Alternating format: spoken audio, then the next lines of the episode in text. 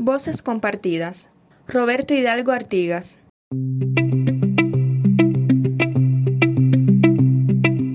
Roberto es licenciado en enfermería y miembro de la brigada Henry Reeve. Desde agosto del pasado año se encuentra en el municipio Zamora del estado Miranda, en Venezuela. Trabaja en el Centro de Diagnóstico Integral El Quemaito, institución que optó otras funciones ante la llegada de la pandemia a la nación.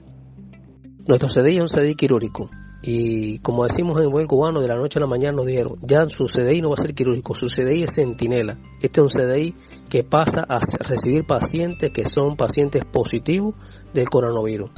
Esto cambió nuestra mentalidad, esto cambió todo, porque era enfrentarse directamente con el enemigo, un enemigo invisible y que realmente está diezmando a la población mundial.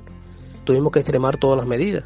Rápidamente reaccionamos, pusimos todas las medidas en, función del, de los colaboradores, la protección primeramente y hemos salido adelante gracias a Dios.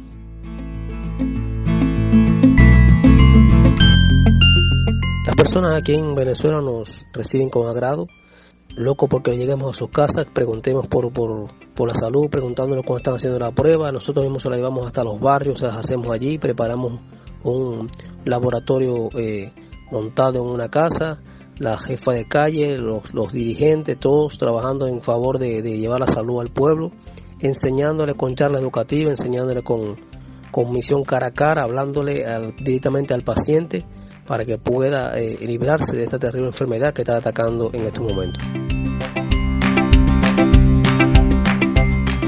Roberto cuenta que Zamora es una zona montañosa donde sus pobladores son sanos y receptivos a los consejos que el personal de salud les brindan.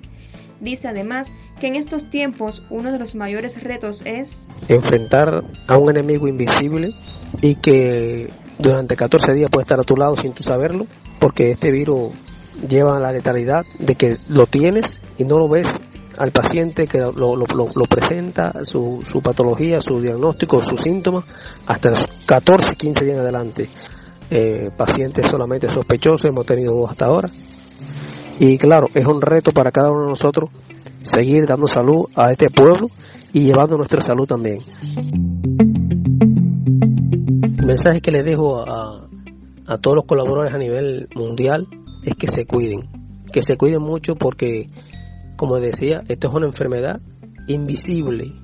Y me acuerdo de las palabras que decía el doctor Somarriba, que siempre en el último momento que nos confiamos es cuando nos enfermamos. Por tanto, no puede haber confianza ninguna frente a este virus. Tenemos que estar protegiéndonos hasta el último momento. No hay confianza con el enemigo. El enemigo es un virus y hay que eliminarlo lo más pronto posible.